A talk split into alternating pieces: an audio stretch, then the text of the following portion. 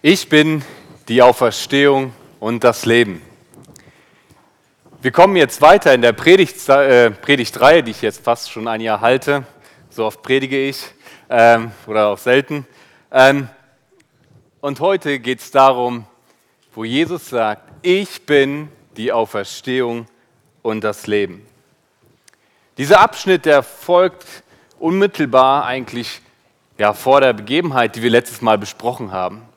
Letztes Mal hat Jesus gesagt, ich bin der Hirte von meinen Schafen. Und direkt nach dieser Begebenheit folgt eine Diskussion wieder zwischen Jesus und den Juden und Pharisäern. Und die konfrontieren Jesus mit der Frage und sagen, hey Jesus, sag doch mal, wer bist du denn wirklich? Bist du wirklich der Messias? Sag es bitte frei heraus. Und Jesus antwortet und und sagt, ich habe so viele Zeichen schon getan. Ich habe so viele Worte an euch weitergegeben. Und ihr habt mich immer noch nicht erkannt? Ihr wollt mir gar nicht glauben. Und dann kommt ein Satz, der die Juden so richtig in, ja, so richtig ähm, wütend werden lässt. Jesus sagt nämlich, ich und der Vater sind eins. Und die, Juden, äh, und die Juden konnten es nicht glauben und sagen, wie kann dieser Mensch sagen, dass er eins ist mit Gott? Das ist doch Gotteslästerung. Und was war damals, wenn jemand Gott gelästert hat? Man nimmt Steine und man hat das Recht, diese Person zu steinigen. Und das müssen wir uns auf der Zunge zergehen lassen. Jesus, der Messias, der eigentlich Gottes Sohn ist, der wird nicht angenommen von der Menschenmenge. Und die Juden heben Steine auf und wollen in dem Moment Jesus, den Messias, steinigen. Wofür? Dafür, dass er die Wahrheit spricht. Eine Situation, die spannungsgeladener nicht sein könnte. Das Volk ist aufgebracht, will sich ja, will Jesus irgendwie des Besseren belehren, dass er eigentlich ähm, ja, die Lüge bezwichtigen. Aber Jesus sagt, dem ist nicht so. Ich bin mit Gott eins. Und so kommt es, dass Jesus merkt, egal was er jetzt noch tun würde, die Menschenmenge wird nicht an ihn glauben. Zumindest die Pharisäer und die anderen, die hinter den Pharisäern standen. Und so zog sich Jesus aus dieser Situation heraus und ging in den Norden von Israel. Und es vergehen jetzt einige Monate und dann kommt folgende Begebenheit und das ist unser Predigtext für heute und den würde ich sagen, lasst uns den mal gemeinsam lesen. Wir werden das Vers für Vers lesen, deswegen lasst die Bibelstelle in Johannes 11 aufgeschlagen und wir starten jetzt mit den Versen 1 bis 3. Johannes 11, 1 bis 3. Es war aber einer krank, Lazarus von Bethanien aus dem Dorf der Maria und ihrer Schwester Martha, nämlich der Maria, die den Herrn gesalbt und seine Füße mit ihren Haaren getrocknet hat. Deren Bruder Lazarus war krank. Da sandten die Schwestern zu ihm und ließen ihm sagen, Herr, siehe, der, den du lieb hast, ist krank. Maria und Martha voller Sorge um ihren Bruder. Er ist schwer krank und er braucht Hilfe. Und in dieser Not erkennen sie, wir kommen an dieser Stelle nicht weiter. Wir brauchen Jesus. Jesus kann uns in diesem Moment helfen. Und so schicken die, ich weiß nicht in welcher Form, eine Person mit einem Brief, wie auch immer, schicken sie eine Nachricht zu Jesus und lassen ihm die Nachricht überbringen, Jesus, der, den du lieb hast, ist krank. Es ist nicht irgendeine Person, die jetzt deine Hilfe braucht. Nein, es ist dein Freund, dein Freund Lazarus, den du so lieb hast. Er braucht deine Hilfe bitte komm vorbei. Jesus hat so viele Kranke geheilt. Er kannte diese Person teilweise gar nicht. Er ging über die Straße, sah einen Blinden und heilte ihn und ja, hatte mit ihm davor keine persönliche Beziehung. Aber Lazarus war nicht so einer, irgendeiner, den Jesus auf der Straße getroffen hat. Nein, es war ein Mensch, den Jesus ganz persönlich kannte. Und Lazarus kannte Jesus persönlich. Und jetzt braucht diese Hilfe und die Schwestern bitten ihn, Jesus, komm zu uns, wir brauchen dich. Lazarus braucht dich. Und in den Versen zuvor oder in diesem ganzen Kapitel, da lesen wir, Jesus hat eine sehr, sehr gute Beziehung zu allen dreien. Es waren nämlich gute Freunde. Und jedes Mal, wenn Jesus auf der Reise war und in der Nähe war von dieser Familie, dann ist er oft in das Haus eingekehrt und sie hatten dort Gemeinschaft. Gott hat in, oder Jesus hat in ihrem Haus die Lehre verbreitet, hat die Jünger unterrichtet. Zwar gehörten die nicht zum engsten Kreis, sage ich mal, wie die zu den zwölf Jüngern, aber trotzdem waren diese drei immer sehr, sehr nah bei Jesus. Was wir hier richtig einordnen müssen, ist vielleicht der zweite Vers, wo hier steht, die Schwester Maria, die Jesus die, ähm, ja, die Füße ähm, oder Jesus gesalbt hat und mit den Haaren ihn das wieder abgetrocknet hat. Das ist eine Begebenheit, die, eine, ja, die später passiert. Und deswegen geht Johannes davon aus, wenn er das hier aufschreibt, dass die Leser, wir heute auch ebenso, mit dieser Geschichte vertraut sind. Er sagt hier eine Geschichte, die noch in der Zukunft liegt, die wird aber hier schon ähm, ja, aufgeführt, einfach für unser Verständnis. Und jetzt ist aber die Frage, die Bitte wird an Jesus herangetragen. Wie geht Jesus jetzt mit dieser Situation um? Was macht er? Und das lasst uns Vers 4 und 5 lesen. Als Jesus es hörte, sprach er, diese Krankheit ist nicht zum Tode, sondern zur Verherrlichung Gottes, damit der Sohn Gottes dadurch verherrlicht wird. Jesus aber liebte Martha und ihre Schwester und Lazarus alle Wunderzeichen, und die jetzt auch in diesem Kapitel noch kommen werden, hat Jesus aus einem Grund gemacht. Er hat diese Wunder und diese Zeichen vollbracht, damit die Jünger, damit die Menschen damals und auch wir heute glauben, dass Jesus der eine Messias ist. Damit er verherrlicht wird und dadurch hervorkommt, dass er wirklich Gottes Sohn ist. Das soll eine Bestätigung sein, dass es nicht irgendein Mensch ist, sondern Jesus ist der Sohn Gottes. Und jetzt wird in Vers 5 nochmal aufgegriffen, Jesus aber liebte Martha und ihre Schwester und Lazarus. Also hier nochmal eine Betonung, es war eine innige Beziehung dazwischen. Und umso härter kommt jetzt der nächste Vers. Sie hatten zum einen eine innige Beziehung, Hilfe wird benötigt und was passiert jetzt im Vers 6? Lass uns das lesen. Im Vers 6 steht, als nun hörte, dass jener krank sei, blieb er noch zwei Tage an dem Ort, wo er war. Dann erst sagte er zu den Jüngern, lasst uns wieder nach Judäa ziehen. Die Jünger antworteten ihm, Rabbi, eben noch wollten dich die Juden steinigen und du, gibst, und du willst dich wieder dorthin begeben? Jesus erwiderte, hat der Tag nicht zwölf Stunden? Wenn jemand bei Tag wandelt, so stößt er nicht an, denn er sieht das Licht dieser Welt. Wenn aber jemand bei Nacht wandelt, so stößt er an, weil das Licht nicht in ihm ist. Maria und Martha suchen nicht irgendeinen Arzt auf, nicht irgendeinen Menschen, wo sie Hilfe benötigen. Nein, sie gehen direkt zu Jesus und sagen, wir brauchen dich, denn nur du alleine kannst helfen.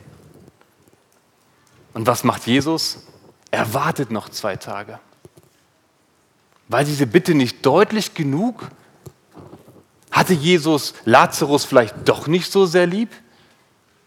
Was war der Beweggrund dahinter, dass Jesus sagt, okay Jünger, lass uns noch zwei Tage hier verbringen, wo jetzt wir sind, und dann erst gehen wir in Richtung zu Lazarus?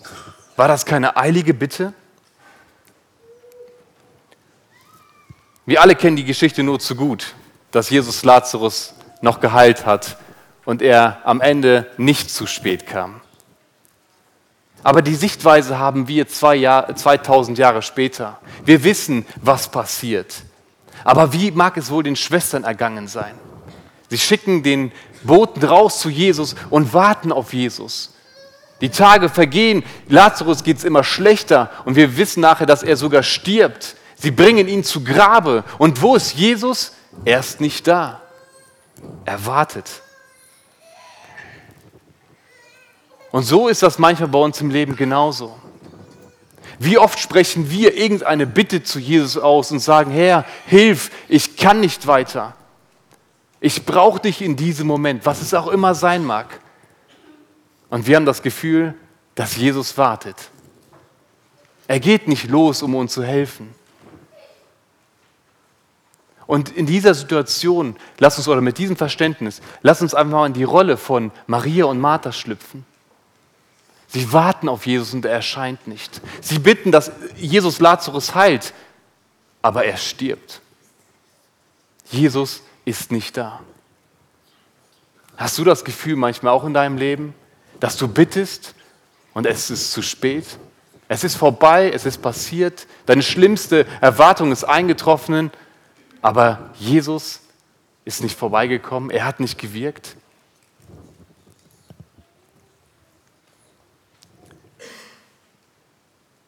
Jesus kommt immer zur richtigen Zeit. Er verspätet sich nie. Das werden wir nämlich in den nächsten Versen lesen. Jesus hat einen eigenen Plan. Ihm ist Lazarus absolut nicht egal. Ihm ist nicht egal, dass er stirbt. Aber Jesus hat einen Plan mit Lazarus. Er hat etwas vor, auch in deinem Leben. Wir können es manchmal in der beschränkten Sichtweise im Hier und Jetzt nicht verstehen. Und deswegen heißt es so oft, wir müssen leben vorwärts. Aber alle unsere tiefen Stunden im Leben werden wir erst rückwärts verstehen, warum wir durch die gegangen sind. Und dann kommen die Jünger hier die Situation ist klar, Jesus wird gebraucht. Und Jesus will jetzt losgehen und sagen, okay, wir haben jetzt zwei Tage lang gewartet, unser Freund Lazarus ist eingeschlafen, also lasst uns jetzt losgehen zu ihm. Und anscheinend waren die Jünger beruhigt, sagen, okay, wenn der eingeschlafen ist, dann ist alles super, weil ja, Schlaf soll ja gesund sein letzten Endes, das sagen auch Forscher in der heutigen Zeit, also wird ja alles gut sein. Sie verstanden nicht, was Jesus hier mit Schlafen meint. Aber sie haben eine andere Sorge. Sie haben nämlich die Sorge, dass wenn sie wieder zurückgehen, dahin, wo sie eigentlich vor ein paar Monaten noch weggeflohen sind, weil sie den Tod ja nicht oder nicht gesteinigt werden wollten, davor haben sie Angst. Die Jünger haben wieder vor Augen, dass Jesus eigentlich von den Menschen weggegangen ist, weil sie ihn steinigen wollten. Und jetzt will Jesus genau dorthin, in, diese, in dieses Gebiet wieder zurückziehen und die Juden sagen, äh, nicht die Juden, sondern die Jünger sagen, wirklich, dahin wollen wir zurückgehen? Und Jesus sagt hier in den folgenden Vers 9 und 10, hat der Tag nicht zwölf Stunden? Wenn jemand bei Tag wandelt, so stößt er nicht an, denn er sieht das Licht dieser Welt. Was ist damit gemeint? Viele Ausleger sind sich da, haben da verschiedene Meinungen, aber die eine, die mir sehr auch sehr nahe liegt, diese ähm, Auslegung ist, dass der Tag der Wirkzeitraum ist von Jesus. Es ist noch Tag, es ist noch Zeit, wo Jesus auf dieser Erde wirkt. Aber es kommt die Nacht, wo Jesus von dieser Erde weggeht und keine Zeit mehr hat. Und solange Jesus in dieser Wirkzeit lebt, in der von Gott bestimmten Zeit, dann hat er alle Macht, diesen Dienst auszuüben, ohne dass er daran gehindert wird. Und deswegen sagt er, kommt, wir gehen. Und dann, wie geht es weiter? Lass uns lesen, Vers 11 bis Vers 16. Dies sprach er und danach sagte er zu ihnen, unser Freund Lazarus ist eingeschlafen, aber ich gehe hin, um ihn aufzuwecken. Da sprachen seine Jünger, Herr, wenn er eingeschlafen ist, so wird er gesund werden. Jesus aber hatte von seinem Tod geredet, sie dagegen meinten, er rede vom natürlichen Schlaf. Daraufhin nun sagte es ihnen Jesus frei heraus, Lazarus ist gestorben. Und ich bin froh um euretwillen, dass ich nicht dort gewesen bin, damit ihr glaubt. Doch lasst uns zu ihm gehen. Und da sprach Thomas, der Zwilling genannt wird, zu den Mitjüngern, lasst uns auch hingehen, damit wir mit ihm sterben. Einige Sätze habe ich vorher hinweggeklaut, das gehört eigentlich in diese Stelle, wo es genau heißt, dass er eingeschlafen ist und Jesus will ihn auferwecken. Und die Jünger haben diesen Miss oder haben es missverstanden, dass er vom Schlafen redet und nicht von einem Tod. Aber Jesus erwähnt es hier nochmal ganz explizit. Ich rede nicht von irgendeinem Schlaf, sondern ich rede vom Tod. Lazarus ist tot. Er ist nicht mehr leiblich unter uns.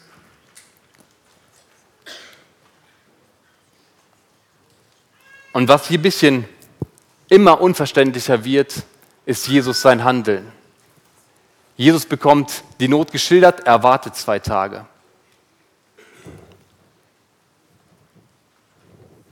Als nächstes ähm, ja, stirbt auch Lazarus und dann sagt Jesus folgenden Satz, ich bin froh, dass ich nicht da gewesen bin, um Lazarus zu heilen. Was ist das für eine Liebe? Erst zwei Tage warten und dann noch sagen, ich bin froh, dass ich nicht da gewesen bin, um ihn zu heilen. Warum? Und hier möchte ich das nochmal betonen, Jesus hat mit dem Tod von Lazarus einen ganz konkreten Plan. Jesus hat mit deinem Leben einen ganz konkreten Plan. Und dann kommt so ein typischer Satz von dem Jünger Thomas. Er wird ja sonst generell als zweifelnder Jünger immer ähm, oder als kritischer Jünger betrachtet oder mit Aussagen ähm, ähm, ja, beziffert, wo er oft gesagt hat, wirklich, ist das nicht ein bisschen anders? Und hier sagt er, komm, Jetzt lasst uns wieder dahin gehen, wo wir eigentlich verfolgt werden. Wenn Lazarus schon gestorben ist, dann lasst uns auch gehen, dann sterben wir mit ihm da zusammen. So zumindest hier seine Aussage. Was damit er wirklich oder welchen Gedankengang er wirklich bei dem Satz hatte, als er ausgesprochen hat, das ist hier nicht ganz klar. Aber das spielt hier keine Rolle. Thomas sagt, wir gehen mit dir, Jesus. Wenn du gehst, wir kommen mit dir. Und so gehen die jetzt nun dahin hin und kommen nach Bethanien, da wo Lazarus mit den Schwestern lebt oder lebte. Ab Vers 17 bis Vers 24 lesen wir Folgendes. Als nun Jesus hinkam, fand er ihn schon vier Tage im Grabe liegend. Also er war tot seit vier Tagen. Und dann geht es Vers 18 weiter. Bethanien aber war nahe bei Jerusalem, ungefähr 15 Stadien weit entfernt. Und viele von den Juden waren zu denen um Martha und Maria hinzugekommen, um sie wegen ihres Bruders zu trösten. Als Martha nun hörte, dass Jesus komme, lief sie ihm entgegen. Maria aber blieb zu Hause sitzen. Da sprach Martha zu Jesus, Herr, wenn du hier gewesen wärst, mein Bruder wäre nicht gestorben. Doch auch jetzt weiß ich, was immer du von Gott erbitten wirst, das wird Gott dir geben. Und dann spricht Jesus zu ihr, dein Bruder wird nicht, äh, dein Bruder wird auferstehen. Martha spricht zu ihm, ich weiß, dass er auferstehen wird in der Auferstehung am letzten Tag. Direkt hier zu Beginn, die Zeitangabe von vier Tagen ist hier unheimlich wichtig. Warum? Weil die Juden damals fest geglaubt haben, dass wenn ein Mensch stirbt, der Geist des Menschen noch drei Tage in der Umgebung des Toten bleiben wird. Und am vierten Tag bricht der Geist des Menschen auf und geht vom Leichnam des Körpers weg. Dann ist wirklich jede Hoffnung, die auf eine Auferstehung noch da war, wirklich vorbei. Und langsam schließt sich der Kreis unserer Fragen, warum Jesus gewartet hat. Jesus ist bewusst nicht losgegangen, damit Lazarus wirklich tot ist. Da soll wirklich keine Hoffnung mehr sein, ihn wieder, dass da irgendwie so ein Scheintod vorliegt. Und deswegen wird das hier explizit nochmal erwähnt. Jesus wartete, bis vier Tage vorbei sind. Und dann kommt er zu diesen Trauergästen. Lazarus Tod hat viele Menschen berührt. Wir lesen das hier. Viele Menschen aus Jerusalem sind nach Bethanien gekommen, um den Trauernden wirklich Unterstützung zu leisten, mit ihnen zusammen zu trauern und mit ihnen gemeinsam den Prozess durchzustehen. Und während sie trauern, bekommt Martha auf einmal die Nachricht, Jesus kommt. Und was macht Martha? Sie bleibt nicht bei den Gästen, sondern die rennt Jesus entgegen zu ihm und spricht direkt zu Jesus und trifft ihn auf dem Weg und sagt, Herr, wenn du hier gewesen wärst, mein Bruder wäre nicht gestorben. Ist das ein Vorwurf von Martha? Martha ist sich überzeugt, dass wenn Jesus wirklich da gewesen wäre, er die Macht hätte, ihn wieder aufzuerwecken. Aber jetzt sagt sie, mein Bruder wäre nicht gestorben. Hat sie keine Hoffnung mehr? Ist das ein Vorwurf in Richtung zu Jesus? Aber Vers 22 macht sie eine weitere Aussage, wo sie dieses Vertrauen ganz klar ausspricht, wo sie sagt, ich weiß, was immer du bei Gott erbitten würdest, dass Gott das auch geben würde. Sie ist fest vertraut, dass Jesus den richtigen Plan hat. Er prangert Jesus hier nicht an. Und dann kommt Jesus mit diesem Satz, sein Bruder wird auferstehen. Und Martha ist voller Hoffnung sagen, ja, ich weiß, dass, dass Lazarus wieder auferstehen wird. Dann am Ende aller Tage wird jeder Christ, der dir nachfolgt, auferstehen. Und so auch mein, Bruder Lazarus. Am letzten Tag wird er auferstehen. Und das war eine Hoffnung, die Martha durch diese schwere Stunde hindurchgetragen hat.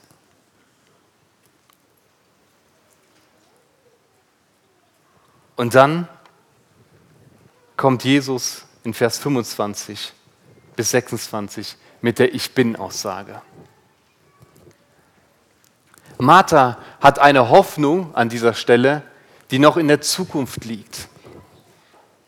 Martha sagt, ja, am letzten Tag, wenn der auch immer kommen wird, es kann auch eine lange Zeit sein, aber wir haben eine Hoffnung in der Zukunft, die da kommen wird.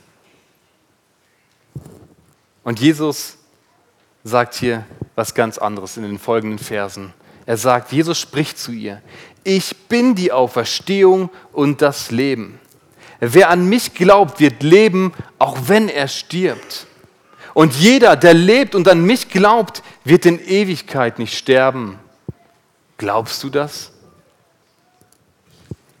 Die Ereignis der Auferstehung ist nicht irgendein Ereignis, was noch in der Zukunft liegt, sondern Jesus persönlich ist die Auferstehung.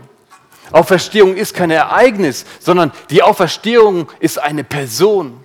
Jesus Christus höchstpersönlich ist die Auferstehung und das Leben. Es ist keine Hoffnung, die in ferner Zukunft liegt, sondern es ist eine Hoffnung, die schon gegenwärtig ist.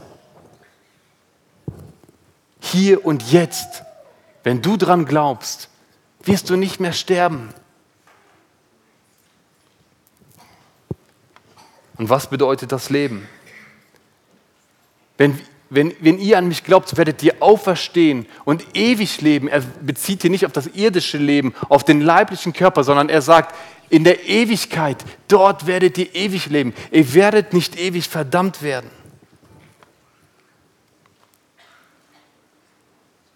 Und dazu hat Billy Graham einen interessanten Satz mal von sich geäußert in einer Predigt. Billy Graham ist 99 Jahre geworden, ist 2018 gestorben und er sagt in seiner Predigt folgendes. Eines Tages wirst du hören, Billy Graham ist gestorben. Glaub das nicht, sagt er. An diesem Tag werde ich lebendiger sein als jemals zuvor. Ich habe nur meine Adresse gewechselt. Genau das ist das, was Jesus hier sagen möchte zu Martha. Lazarus ist zwar gestorben, aber ich will ihn auferwecken. Ich bin die Auferstehung und das Leben. Und wenn du stirbst, ja, dann ist das vielleicht dein leiblicher Körper. Aber ich will euch geistlich auferwecken, schon hier und jetzt. Und ich werde euch ein Leben geben in Ewigkeit. Wenn du dich heute für Gott entschieden hast, dann wirst du nicht sterben, sondern du wirst ewiglich leben. Und wenn unser Körper mal hier beerdigt wird, dann ist es nur ein Adressenwechsel, wie Billy Graham es gesagt hat. Er wird lebendiger sein als jemals zuvor, wenn der Leichnam hier in die Erde getragen wird. Glaubst du das? Und es wird hier mega persönlich, wo Jesus Martha direkt anspricht. Martha, ich bin die Auferstehung. Glaubst du das? Glaubst du, dass ich wirklich derjenige bin, der ewiges Leben geben kann? Und Martha spricht Vers 27. Ja, Herr, ich glaube, dass du der Christus bist, der Sohn Gottes, der in die Welt kommen soll. Was für ein Bekenntnis von Martha. Ich glaube an dich. Ja, ich glaube, dass du wirklich die Auferstehung und das Leben bist. Wie sieht das mit dir heute aus? Glaubst du daran, dass er wirklich die Auferstehung und das Leben ist? Hast du das für dein Leben schon angenommen?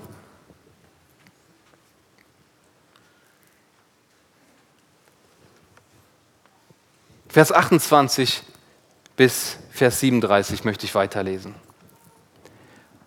Und als sie das gesagt hatte, ging sie fort und rief heimlich ihre Schwester Maria und sprach, der Meister ist da und ruft dich. Als sie diese es hörte, stand sie schnell auf und begab sich zu ihm. Jesus war aber noch nicht ins Dorf gekommen, sondern befand sich an dem Ort, wo Martha ihm begegnet war. Als nun die Juden, die bei ihr im Haus waren und sie trösteten, sahen, dass Maria so schnell aufstand und hinausging, folgten sie ihr nach und sprachen, sie geht zum Grab, um dort zu weinen. Als aber Maria dorthin kam, wo Jesus war, und ihn sah, fiel sie zu seinen Füßen nieder und sprach zu ihm, Herr, wenn du hier gewesen wärst, mein Bruder wäre nicht gestorben. Als nun Jesus sah, wie sie weinte und wie die Juden, die mit ihr gekommen waren, weinten, seufzte er im Geist und wurde bewegt und sprach, wo habt ihr ihn hingelegt? Sie sprechen zu ihm, Herr, komm und sieh. Jesus weinte. Da sagten die Juden, seht, wie hat er ihn so lieb. Etlich von ihnen aber sprachen, konnte der, welcher dem Blinden die Augen geöffnet hat, nicht dafür sorgen, dass auch dieser nicht gestorben wäre? Ganz interessant ist hier, dass Maria zu Jesus kommt und exakt die gleichen Worte verwendet, wie Martha es zuvor gemacht hat. Jesus, wenn du hier gewesen wärst, mein Bruder wäre nicht gestorben. Und Jesus sieht die Volksmenge an, die dann mit Maria zu ihm gekommen ist. Und er sieht ihren trauernden Zustand. Und es macht was mit ihm. Es bewegt ihn.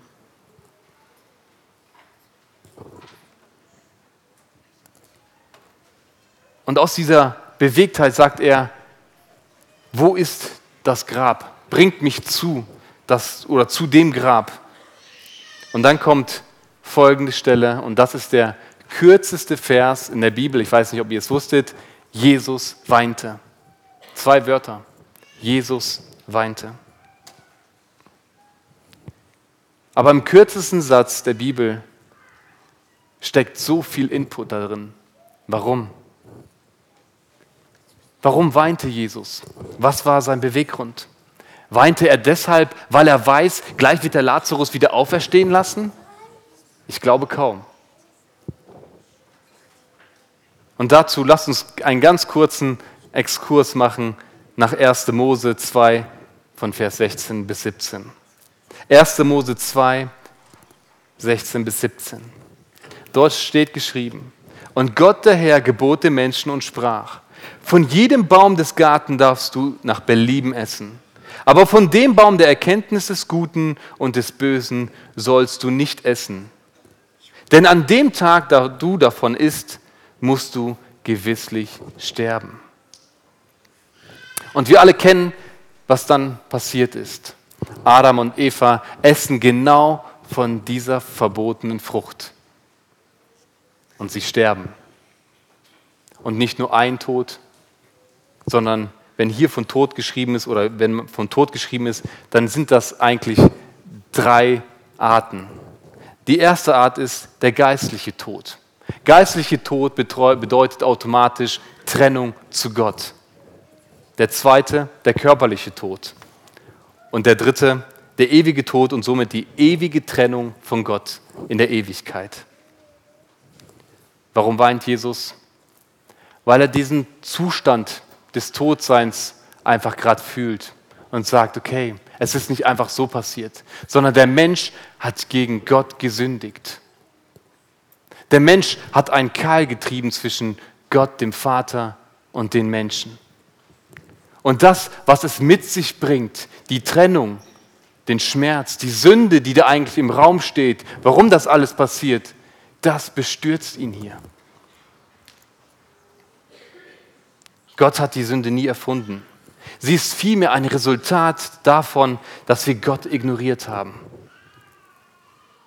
Wir Menschen sind Sünder, weil wir sündigen, nicht weil wir sündigen, sondern wir sündigen, weil wir Sünder sind. Durch Adam und Eva wurde die Erbsünde weitergetragen bis zum heutigen Tag. Und das ist unser Grundzustand. Wir Menschen sind tot, geistlich tot. Warum? Weil wir getrennt sind von Gott, weil wir Sünder sind. Und das ist ein Zustand, den Jesus nicht haben möchte.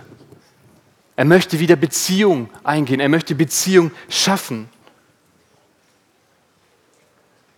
Und so kommt es, dass er sagt, ich bin die Auferstehung. Wovon? Von einem geistlich toten Zustand. Und ich bin das Leben, das Leben genau deswegen, wir sind geistlich tot. Und er sagt, nein, das ist nicht der Zustand, sondern ich will euch geistlich lebendig machen. Und du kannst geistlich auferstehen, du kannst lebendig werden, wenn du an mich glaubst. Und das ist die Message heute, die Jesus durch diesen Vers einfach oder durch diesen Abschnitt weitergeben will.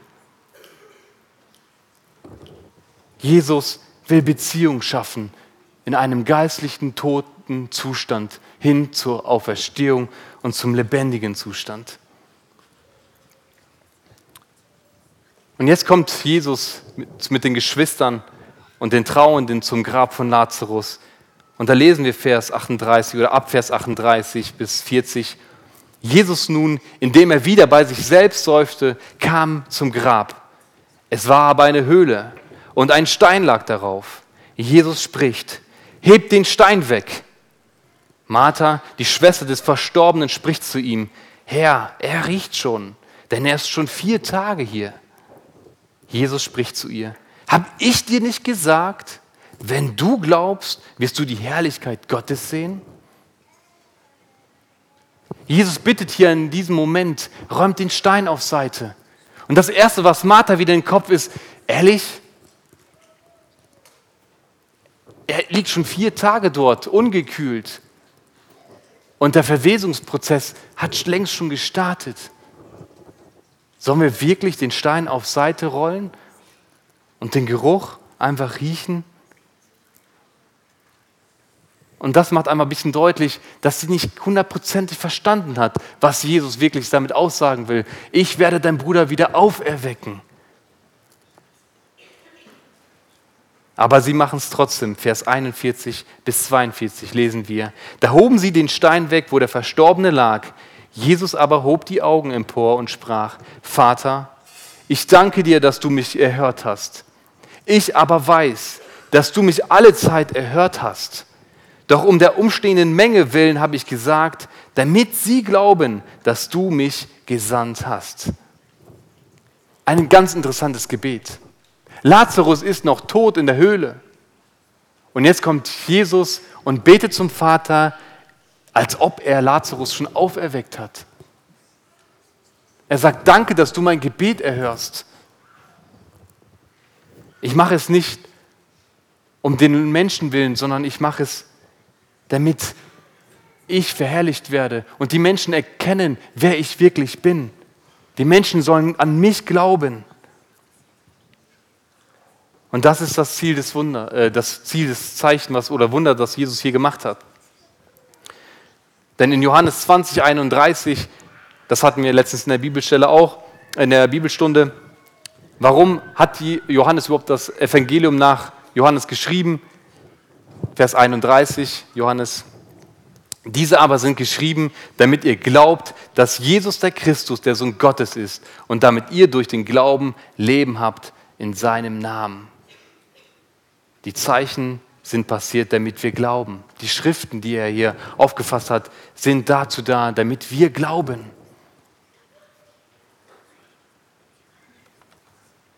Und was passiert dann? Nach diesem Gebet lesen wir in Vers 43 bis 46, da spricht Jesus folgendes. Und er rief mit lauter Stimme, Lazarus, komm heraus. Und der Verstorbene kam heraus, an Händen und Füßen mit Grabtüchern umwickelt und sein Angesicht mit einem Schweißtuch umhüllt. Jesus spricht zu ihnen, bindet ihn los und lasst ihn gehen. Viele nun von den Juden, die zu Maria gekommen waren und sahen, was Jesus getan hatten, glaubten an ihn. Etliche aber von ihnen gingen zu den Pharisäern und sagten ihnen, was Jesus getan hat. Das Befehlswort an den Toten erscheint irgendwie unsinnig, oder? Jesus steht vor, der, vor dem Grab und spricht zu Lazarus, Lazarus, komm heraus. Aber in welchem Zustand war Lazarus? Im Totenzustand. Kann ein Toter hören? Und wenn wir so darüber nachdenken, dann erinnern wir uns ganz schnell am Anfang der Bibel, wo Gott sprach ins Dasein es werde Licht. Und es wurde Licht. Und das ist unser Gott. Er spricht ein Wort in die Leere und etwas entsteht. Jesus spricht Lazarus direkt an, obwohl er nicht mehr im Körper ist. Und er steht auf. Die Worte von Jesus haben Macht. Sie können bewegen.